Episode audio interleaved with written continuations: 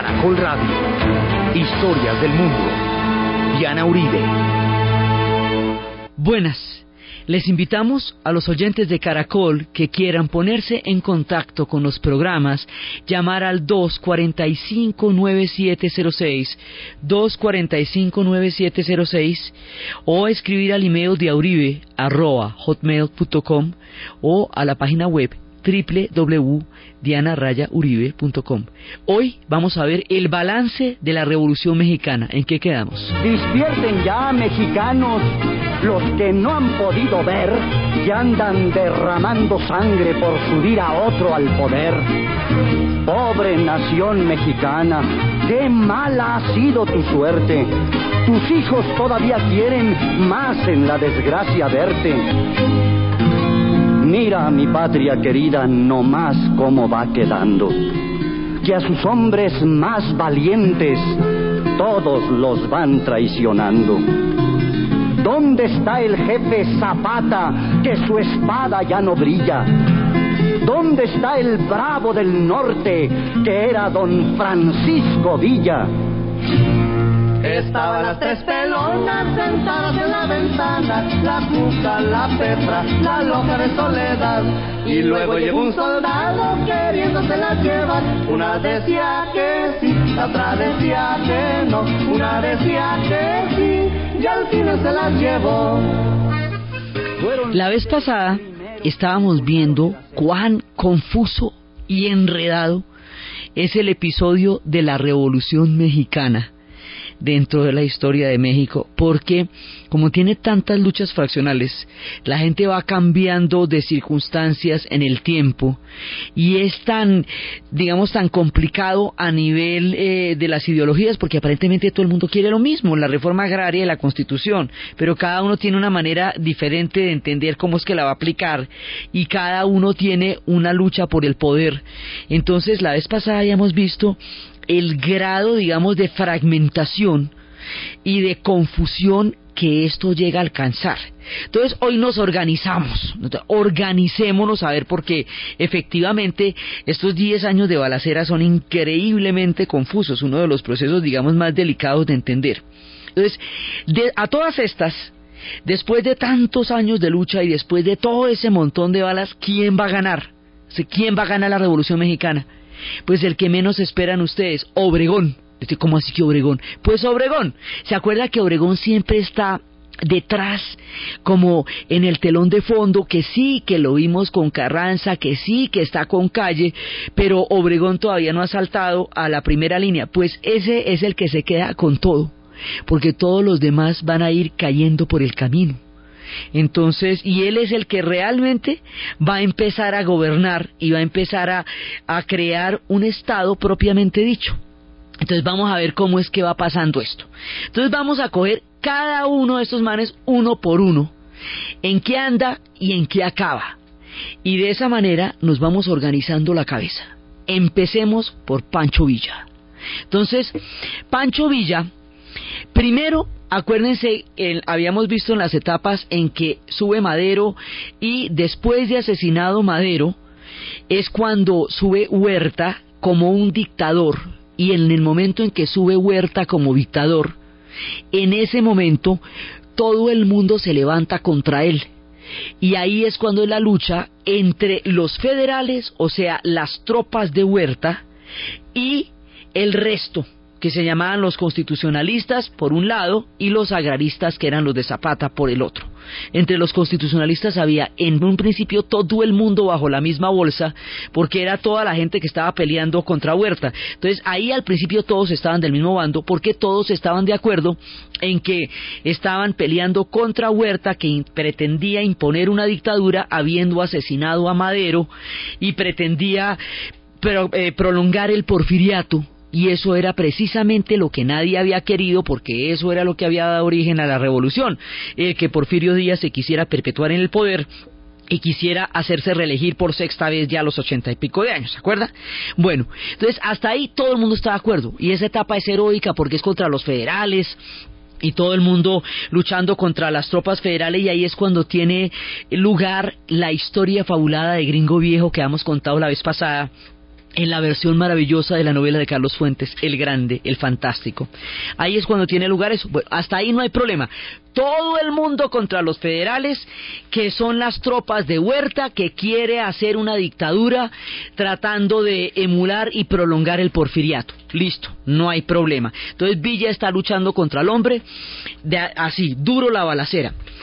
Villa tiene la división del norte, es como se llama la tropa de Villa, que es la que va a coger Zacatecas, Torreón, todo ese pedazo. Y dentro de la división del norte, la caballería es la que se llama los Dorados. Esos son los Dorados de Villa. Entonces ahí es cuando viene toda la historia heroica de Villa y todo. En ese momento, cuando derrotan a Huerta, cuando el objetivo común se acaba, es cuando se fragmentan y se van a volver eh, diferentes grupos peleándose entre sí por el poder. Esa es la etapa que es tan confusa y esa fue la etapa que habíamos visto la vez pasada y por eso era tan difícil desentrañar esta madeja. Entonces, una vez derrotado Huerta, ahí se van a dividir. Por un lado, van a quedar Carranza y Obregón, que son los constitucionalistas, ellos se van a dividir. Por un lado están ellos dos, y por el otro lado, entonces Zapata, desde el momento mismo en que termina, en que es derrotado Huerta, Zapata y Villa se van a aliar estratégicamente contra Carranza y Obregón. Esa alianza dura un poquito, pero es importante, esa alianza es la única vez que se encuentran y juntos van a llegar a Ciudad de México. Y en Ciudad de México van a tomarse una única foto, una única foto histórica en la cual están los dos y hay un momento, cuando llegaron a la Ciudad de México, en que Villa, Pancho Villa se va a sentar en el sillón presidencial. Hay como por dársela, no mire que estoy en el sillón y tal, y Zapata le dice, pilas, pues le dice, tenga cuidado porque ese sillón marea a la gente ahí la gente se le corre como el champú. Eh, no le gustó muchísimo el comentario a Villa, pero se le dijo, ¿no? Entonces, ahí es cuando cuentan la historia que se encontraron un zapatista y un villista. Y el villista le decía al zapatista, allá en el norte todos somos machos, machos, meros machos, no hay ninguno que no sea macho. Y el zapatista le contesta, en cambio en el sur somos la mitad machos y la mitad hembras. Y viera cómo pasamos de bueno.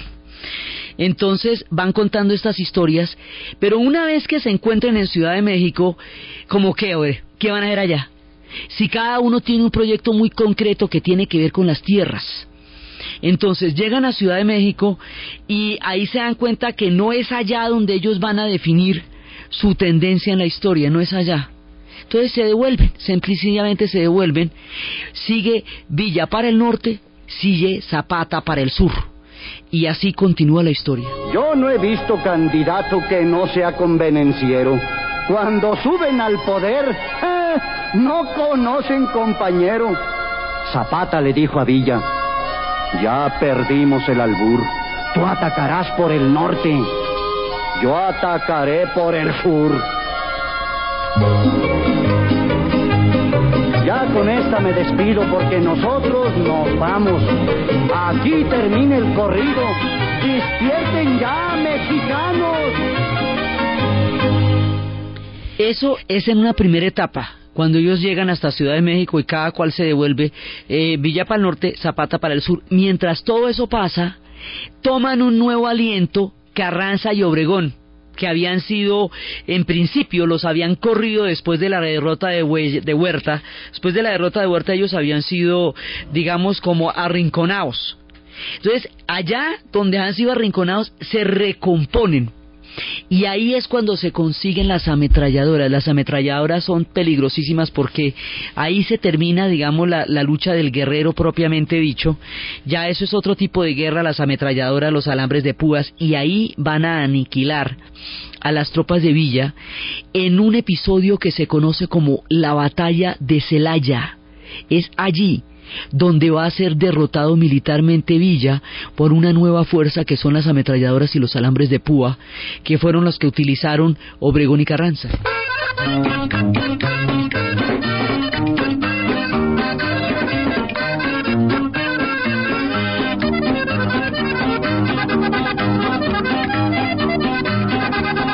En 1915, jueves santo en la mañana, salió Villa de Torreón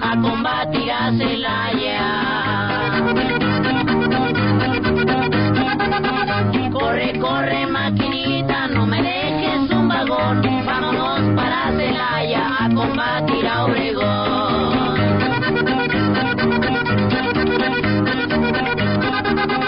Villa al frente de sus tropas con sus trenes de transporte llegó al centro del país con la división del norte.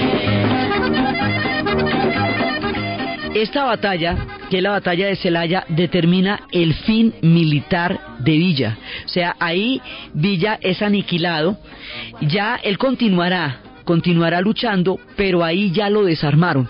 Villa tenía dos eh, hombres a su lado. Uno era Felipe Ángeles, del que hemos estado hablando la vez pasada, que era el lúcido, el estratega, el de la cabeza fría, el que sabían para dónde iba. Y el otro era el lado oscuro de Villa, que era Fierro, que era el matón, sí, y ese era, digamos, el, el, arbitrario y el maluco, que era como el Beria, como el Beria de Stalin, la, el puñal. Entonces resulta que Villa, al ser derrotado en Celaya, empieza a tener una carrera errática. Ahí se le, se le pierde el rumbo como le pasó en su momento a Lorenz de Arabia, cuando después de haber sido tomado prisionero por los turcos sale de ahí rayado y ya no sabe para dónde va y empieza a hacer cosas que son demenciales y no se necesitan, como dice para Damasco y todas esas cosas, haga de cuenta. A Villa le va a pasar lo mismo. Entonces, era cuando habíamos hablado que había mandado a Felipe Ángeles a hacer un lobby en Estados Unidos a ver si les daban armas y mientras tanto, de puro loco, se mete a atacar una ciudad de Estados Unidos que se llama Columbus, que eso no toca, eso no tocaba. Entonces, ¿qué pasa? Que mientras tanto, como Carranza le ganó, entonces Carranza va a llegar al poder. Una vez que Carranza llegue al poder, como él era el jefe de los constitucionalistas, el que todos habían reconocido como jefe de los constitucionalistas, pues Estados Unidos directamente pacta con Carranza porque lo considera legítimo dentro del proceso, ¿verdad? Eso quiere decir que no le van a llegar las armas a Villa que ya el tráfico libre de armas en la frontera que habíamos visto se, se, detiene y por eso es que a mandar a Felipe Ángeles a ver si logra hacer un lobby para que le manden armas y mientras tanto pierde el rumbo y se mete y ataca la ciudad de Estados Unidos.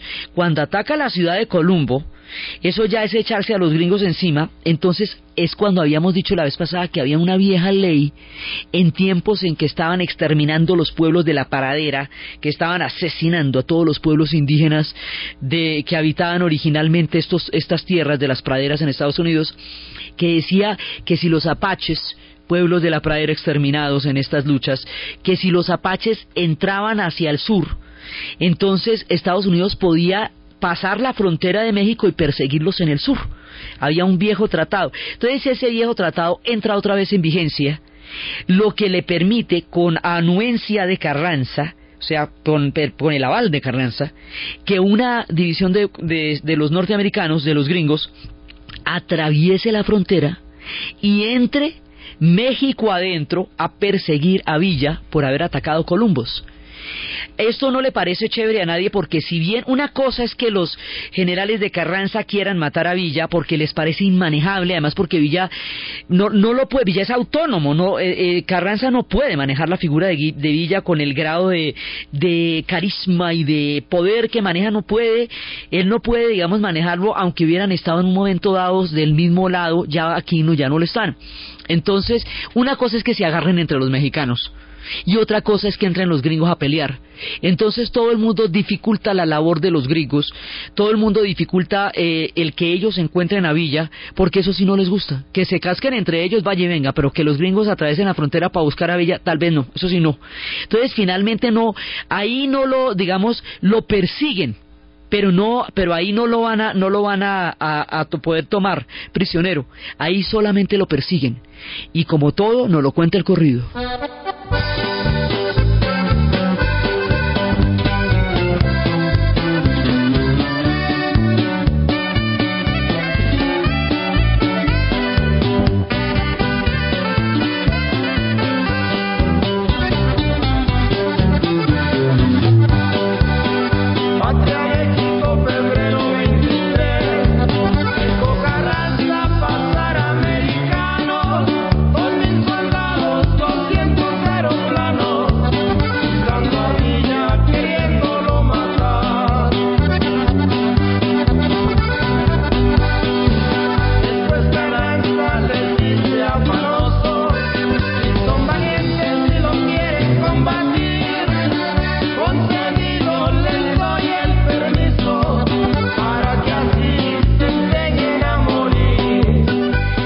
Entonces en ese momento lo están persiguiendo, pero no lo alcanzan a coger.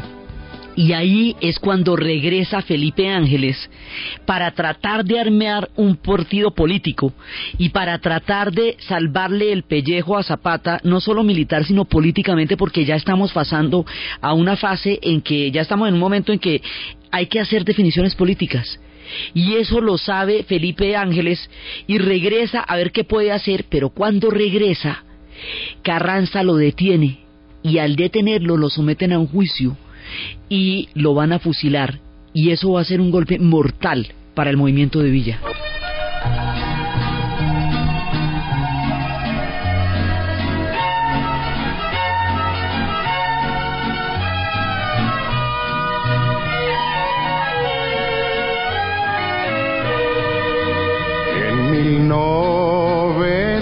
1920, señores tengan presente, fusilaron en Chihuahua a un general muy valiente. Ángeles era valiente, valiente era sin segundo. Casi se podía decir que ya no había otro en el mundo. La vez pasada hayamos escuchado completico el corrido del fusilamiento de Felipe Ángeles en otras versiones, porque hay muchas versiones, esos son cantos populares. Entonces, con la muerte de Felipe Ángeles, se pierde, digamos, la cabeza del villismo, la, el estratega, y ahí se le empieza a desbaratar el mundo a Pancho Villa. Entonces, por un lado, Felipe Ángeles es, es asesinado, lo cual es mortal para el pecho.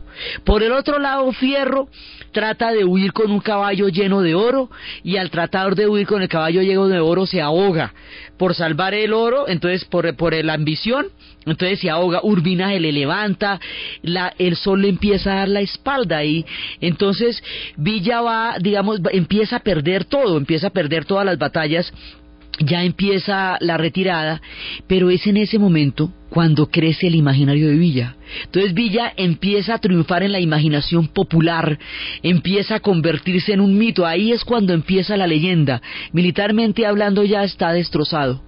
Ya ha perdido la batalla y ya va yendo cada vez más y más lejos, pero su mito, su leyenda, su carisma es ahí cuando empieza a arraigarse en la, en la imaginación popular. Entonces, ya con la derrota de Villa, es cuando se acaba el mundo de los pistoleros. Ahí es cuando se acaba el mundo de la frontera. Ahí es cuando se acaba toda esta épica de, digamos, toda esta todo este canto a los caballos, haga de cuenta como cuando terminaron los samuráis en Japón, aquí terminan los pistoleros. Entonces es cuando, cuando aparece la, una película de Sam Peckinpah que se llama La pandilla salvaje, que ya son unos pistoleros en las últimas tratando de contrabandearle armas a Francisco Villa y en la y en ese paso se dan cuenta que tampoco la vida de ellos tiene sentido. En últimas le van a dar las armas se arma una super recontra balacera donde mueren todos que es como el canto de cisne de los pistoleros. Ese tiempo en que todos aquellos que habían dominado toda la imaginación del siglo XIX ya estamos en 1920 ya son otras épocas son los tiempos de las ametralladoras ya estamos ya el mundo ha conocido los horrores de la primera guerra mundial y los horrores de la Primera Guerra Mundial se pierde como, digamos, ese sentido que tenía, o ese, ese espíritu que tenía el oeste y que tenían los pistoleros, ya se acaba, son ya, terminan los tiempos de Juan Charrasqueado.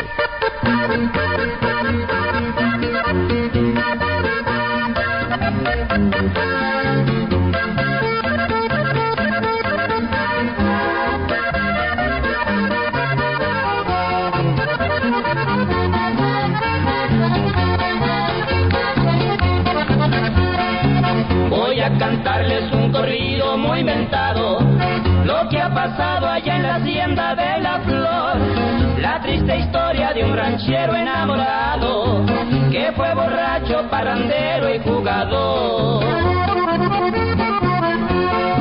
Juan se llamaba y lo apodaban charrasqueado, que era valiente y arriesgado en el amor. Mujeres más bonitas se llevaba, de aquellos campos no dejaba ni una flor.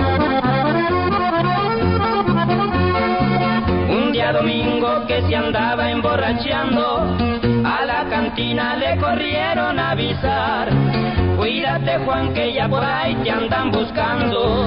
Son muchos hombres, no te vayan a matar. No tuvo tiempo de montar en su caballo.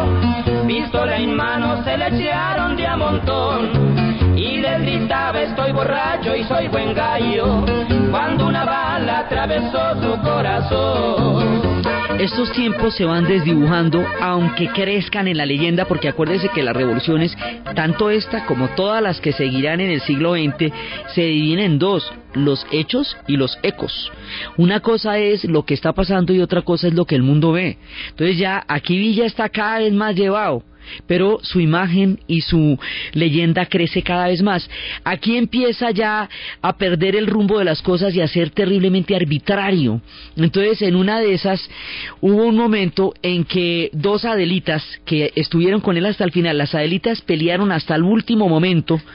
Dos Adelitas se agarraron por un tipo, una capitana y una generala, esas generalas que habíamos visto en una de otra de las grandes novelas, una eh, como agua para el chocolate, una novela que también será llevado al cine donde hay una, uno de los personajes se va con la revolución y se vuelve generala cuando decían que estos hombres de la revolución eran tan supremamente peligrosos que lo preñaban a una con solo mirarla, una de ellas se va y se vuelve general. Bueno, haga de cuenta, generalas de esas dos, una capitana y una general la agarran por un tipo y Villa se le salta la piedra y las manda a fusilar a todas, sin ninguna razón.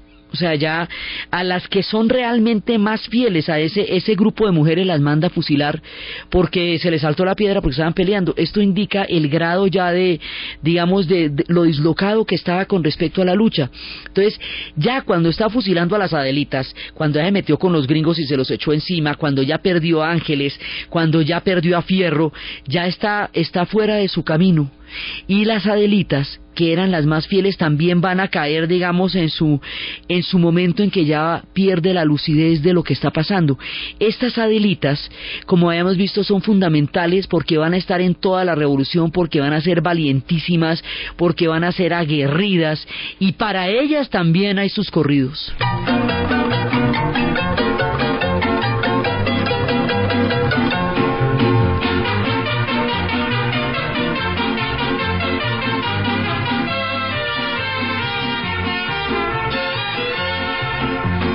De cañones y metrallas surge una historia popular de una joven que apodaban Juana Gallo por ser valiente a no dudar. Siempre al frente de las tropas se encontraba peleando como cualquier cual. En campaña ni un pelón se le escapaba, siempre se lo tronaba con su enorme pistolón. Era el foco de todos los federales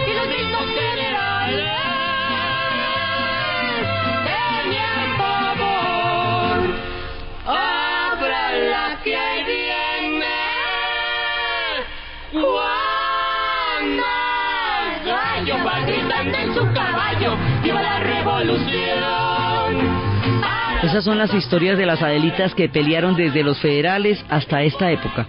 Entonces ahí, en ese momento Pancho Villa todavía está peleando, pero ya su pelea está perdida, está perdida desde hace tiempo. Entonces una vez que ya el hombre está derrotado, se devuelven contra Zapata, o sea, ya han desactivado a Villa. Y después se le vienen con toda Zapata, Zapata a todas estas en el sur había seguido con su única pelea que era las tierras comunales de los indígenas. Y en esa pelea habían recuperado una cantidad de tierras, pero él quería que esas tierras quedaran realmente, digamos, convalidadas y que ese problema quedara solucionado de una vez por todas.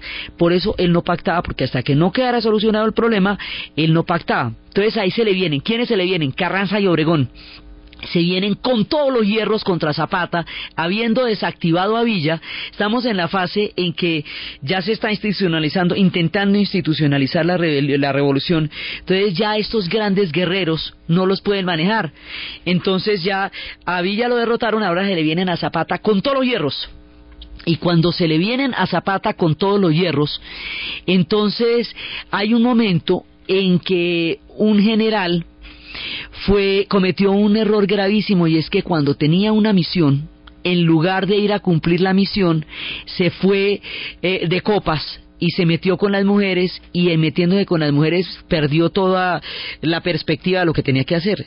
Por la gravedad de su error le dijeron, bien, vamos a hacer una cosa. O lo fusilamos o usted se va donde Zapata y le dice que usted se va a pasar para el bando de él. Entonces el hombre llama a Zapata y le dice que se va a pasar para el mando de él. Y al hacerle eso, Zapata cae en la trampa, lo cual además es, es increíble porque Zapata era desconfiadísimo, desconfiadísimo. El hombre no le comía a nadie, no le comía de nada. Sin embargo, acude a la cita y la cita es una emboscada. Y en esa emboscada van a asesinar a Zapata por traición.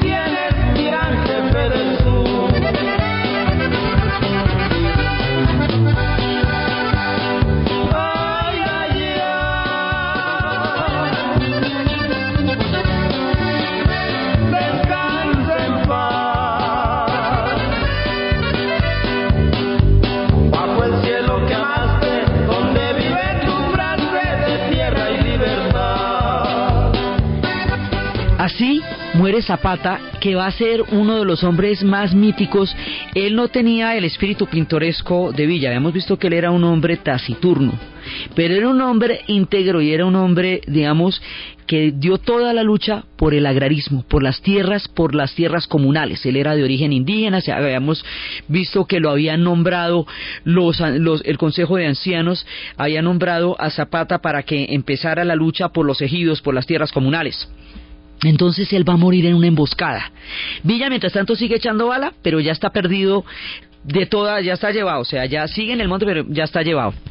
Entonces, en ese momento, es cuando ya una vez que muera Zapata, ahí, en ese entonces, va eh, Carranza, logra, eh, Carranza va, va a lograr el poder.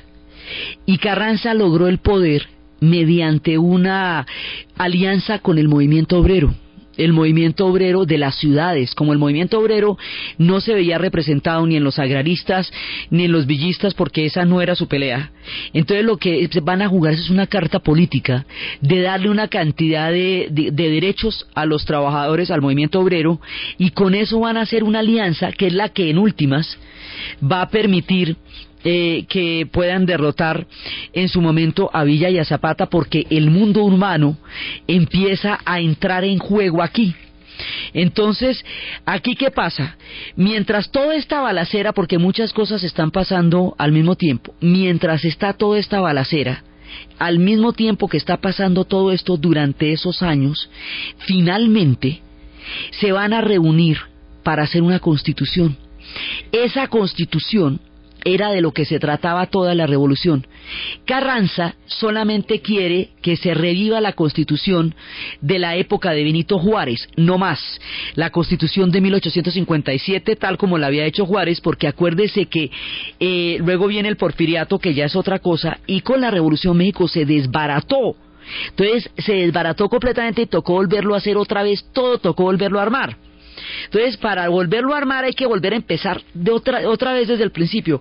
Por eso Carranza quería volver al punto de Benito Juárez, es decir, antes del porfiriato, y, y volver a validar la constitución que Benito Juárez había hecho y todo bien, Pero no, aquí ya son otros tiempos, ya ha pasado mucha cosa, ya hay mucho pensamiento político también. Entonces la constitución va a tener un carácter mucho más progresista, mucho más teso, mucho más avanzado de lo que Carranza se imaginara. Va a estar conformada por maestros, va a estar conformada por gente de la clase media. En últimas allá no va a haber casi que ni hacendados ni agraristas, pero va a quedar una constitución que sí representa los intereses en generales de la revolución. O sea, la constitución es lo más importante, porque esto es lo que queda. O sea, este es el triunfo de la revolución, es el punto donde ya eh, es lo que queda en limpio. O sea, la balacera en algún momento va a parar. ¿Y qué queda después de la balacera? La constitución. Esa constitución tiene, esa la hicieron en 1917, o sea, está, mientras está toda esta balacera que les cuento que están persiguiendo a Villa hasta que lo desactiva, que cogen a Carranza, eh, que cogen a Zapata y lo emboscan, mientras todo eso pasa, se está haciendo la constitución y en 1917 en México, en la Ciudad de México están haciendo la Constitución mientras todo el mundo está dando bala todavía. Esa Constitución tiene cuatro puntos y esos puntos son de una importancia capital porque el cumplimiento de cada uno de esos puntos va a formar el siguiente México. Uno, reparto de las tierras, la reforma agraria. Es decir, en ese momento le van a reconocer las tierras a los zapatistas, las tierras comunales. Zapata todavía no creía en esa constitución porque él no creía en los papelitos ese sí le pasaba como el santo, puras fotografías, nada de dibujitos. Entonces el hombre no, la creía esa, pero es que no ve que ahí es donde se traducen, precisamente en la ley, es donde se traducen en últimas los resultados de toda la lucha. Entonces al sur se le reconocen los ejidos, lo que quiere decir que las tierras que ellos se tomaron, esas tierras son de ellos. Ahora, para derrotar a Zapata, había, habían echado una pelea terrible de exterminio contra las comunidades indígenas del sur, sangrientísima, terrible. Pero eso ya queda reconocido. En el norte, todavía, supuestamente la reforma agraria ya queda, pero en el norte la cosa va a ser bastante más paulatina, bastante más lenta y más difícil, porque en el norte, acuérdese que no vamos a recuperar tierras comunales, sino que en el norte lo que vamos a hacer es repartir los ranchos, y hay muchos generales que se han tomado los ranchos, tal como dijimos en Gringo Viejo, el caso de, de, de este, de Tomás Arroyo que se toma el rancho de los Miranda, es el caso de mucha gente. Entonces después para repartir esos ranchos eso va a estar muy difícil, inclusive otra, otras veces se les dará tierra que no vale, como veremos después cuando estemos en los territorios sagrados y maravillosos de Juan Rulfo, como las tierras que les dieron no necesariamente eran tierras que sirvieran o siguieran agua. O sea, el proceso del norte va a durar su tiempo, porque no queda muy convenciente, pero queda reconocido y consignado en la Constitución. Segundo punto, derecho de los trabajadores la jornada de las ocho horas. Eh, digamos, la primera, los primeros derechos de los trabajadores, eh, podría decirse, que en el siglo XX casi se van a hacer en esta en la Constitución de 1917 porque la Revolución de Octubre apenas está empezando, ¿se acuerda? Apenas. O sea, eso todavía no se ha consolidado y aquí ya los trabajadores tienen derechos. Y con eso se inaugura también un mundo importantísimo en el siglo XX. Tercer punto, la educación laica. O sea, se va a eliminar la educación religiosa. Esto va a tener muchos bemoles porque la aplicación de la educación laica va a dar lugar a un levantamiento que es el de los cristeros, pero bueno, eso más noche vamos por allá. Pero es fundamental porque es una transformación eh, importantísima y eso nos va a llevar a una campaña de alfabetización después enorme en todos los campos. Cuarto punto, el más polémico, el más bravo y aquel cuya aplicación le va a dar la vuelta a todo el proceso, la nacionalización de los recursos del suelo y del subsuelo. Esto quiere decir que en ese cuarto punto vamos a lograr una cosa tremendísima la nacionalización del petróleo. Y cuando se nacionalice el petróleo, la revolución va a tener viabilidad, o sea, el proyecto del Nuevo México tiene financiación.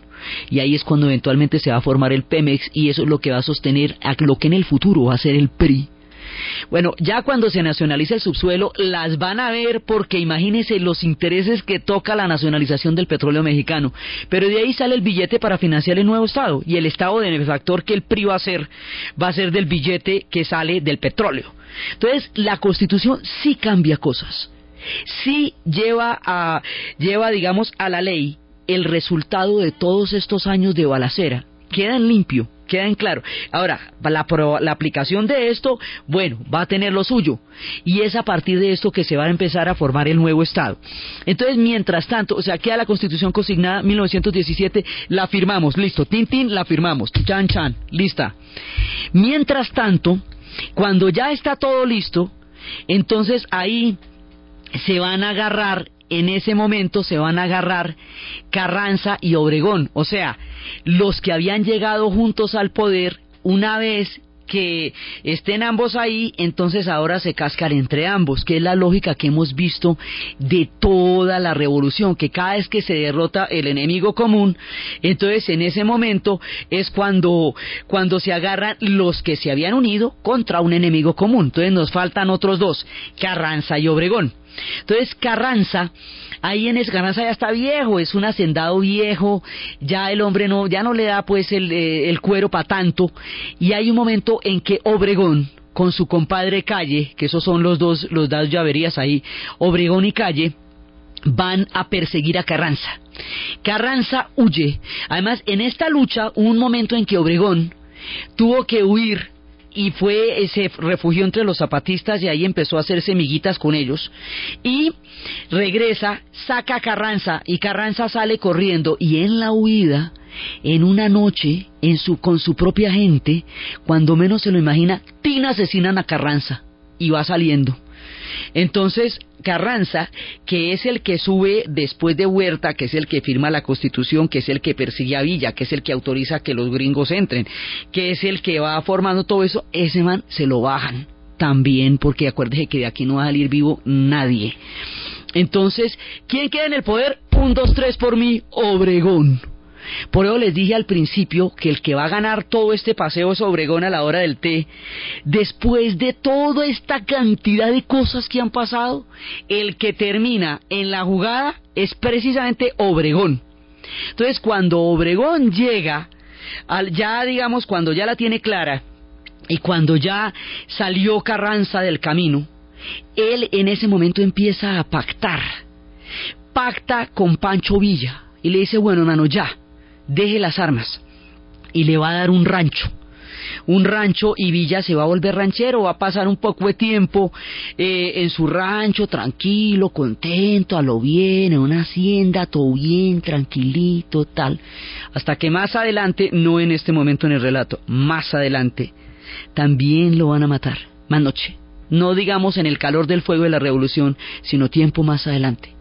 Muerto Zapata, en ese momento, los ancianos que habían designado a Zapata como el hombre elegido para ser el que luchara por el agrarismo y por la devolución de las tierras, van a elegir a otro tipo, joven, un maestro, porque Zapata ha muerto, un maestro eh, que es de una, digamos que de una, de una tendencia así como vivificante y tal, con ese tipo va a pactar Obregón.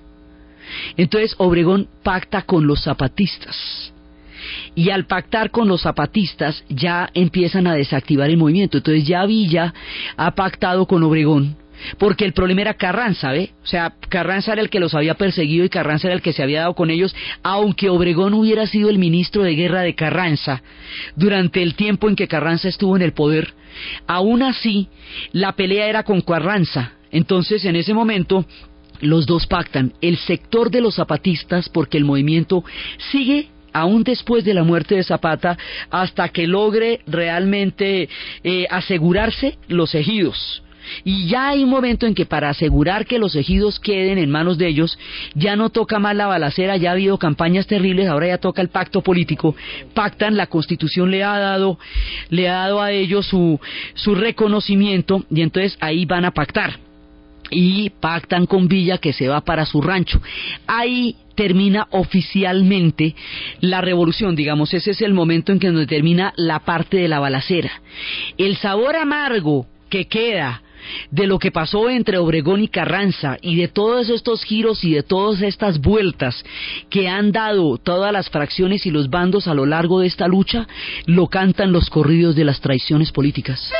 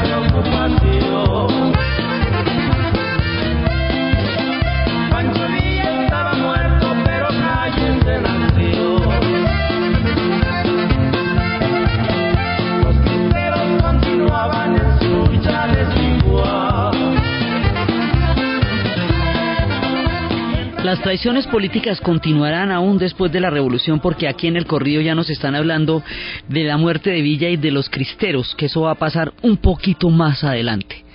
Porque acuerde que de aquí no, inclusive después también se van a bajar a Obregón. Eso también lo vamos a ver, ni van a creer pues que Obregón se va a quedar fresco allá después de todo lo que va a pasar. O sea, en últimas, van a terminar siendo asesinados Madero, Carranza, Zapata, Villa y Obregón.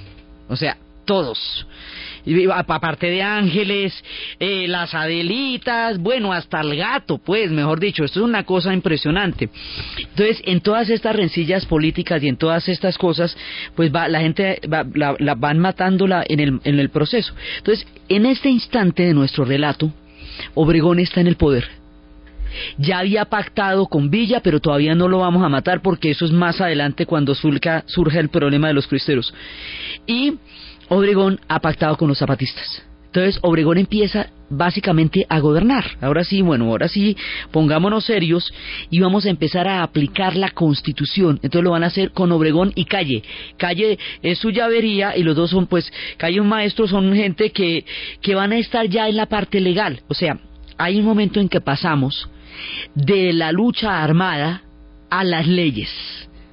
Y ese pedazo es cuando termina la balacera de la revolución. Ya estamos en 1920, ya plomo tres programas con este, desde 1910 hasta 1920. Entonces, bueno, ya aquí secamos un poquito porque calcule usted, un millón de muertos, las virreas, las vías férreas todas voladas. Pues usted imagínese, imagínese cómo quedaría México después de esto tren arriba y tren abajo por todas partes, pues queda desarticulado, queda completamente desarmado y toca volver a montar este país, inventárselo otra vez de nuevo, ya volver a armar México, mejor dicho.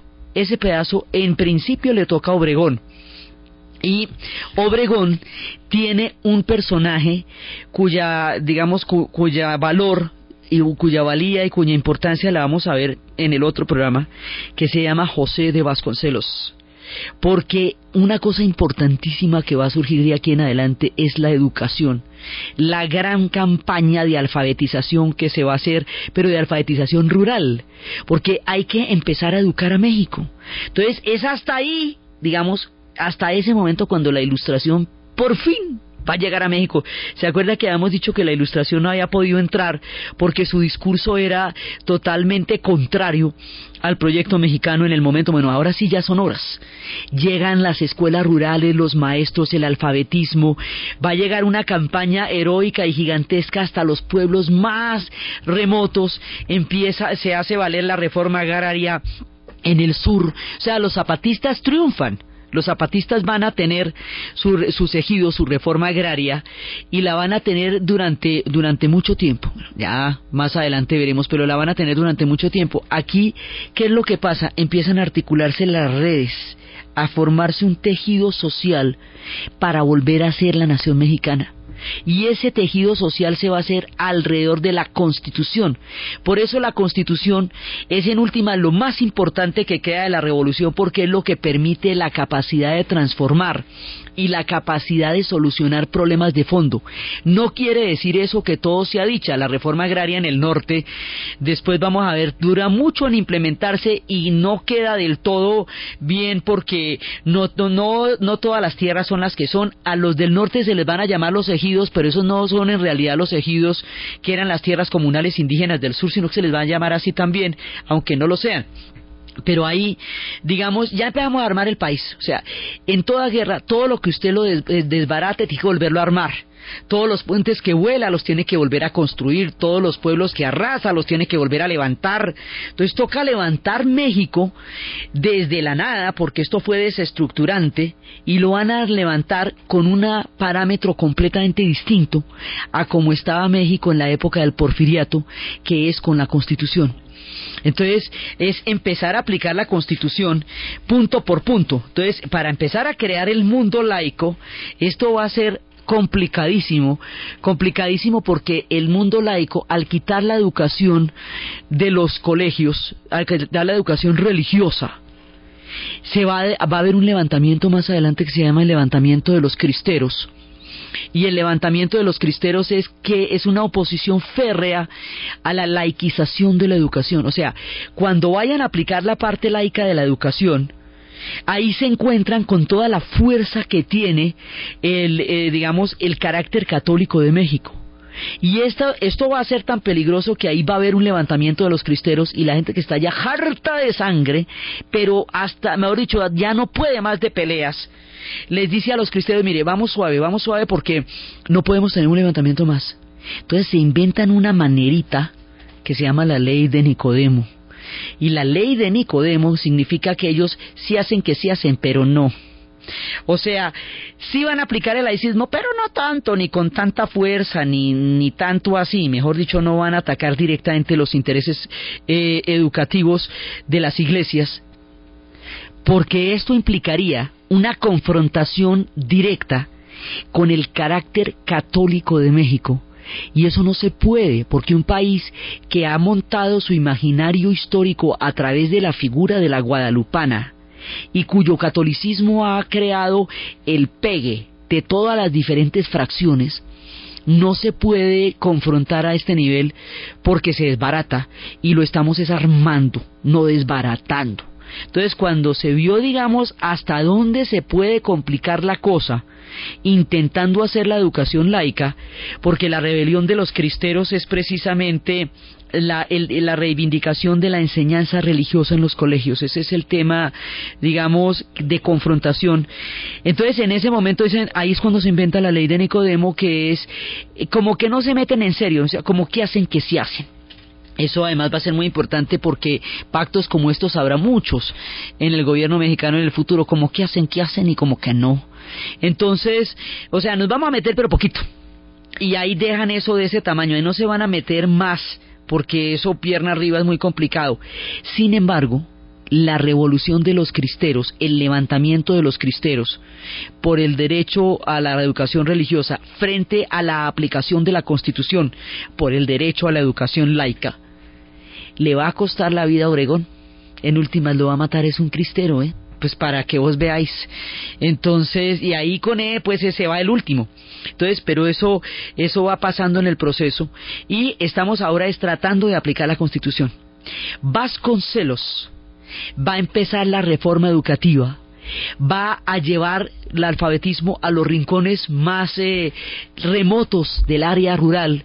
Empieza el momento de, crear una, de integrar la sociedad, porque lo que sí va a hacer la revolución es integrar la sociedad mexicana en una gran medida y crear unas redes de pertenencia y de participación que van a armar el país mexicano. Ellos van a armar su país, ellos van a solucionar problemas profundos y de fondo y van a, digamos, van a empezar a crear algo que los contenga durante una muy buena época de su historia. Y eso es, digamos, eso va unido a cómo se va formando el PRI, el Partido Revolucionario Institucional, y cómo eso va creando poco a poco lo que va a ser un estado de benefactor, y por qué va a tener tanta popularidad, y por qué ese partido va a gobernar 70 años, casi 80 años de la historia de México.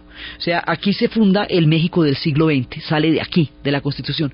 José de Vasconcelos, empieza la, toda esta reforma cultural, él va a apoyar las artes, las industrias editoriales. México se va a volver una potencia cultural por todo el apoyo editorial que va a tener y sigue siéndolo.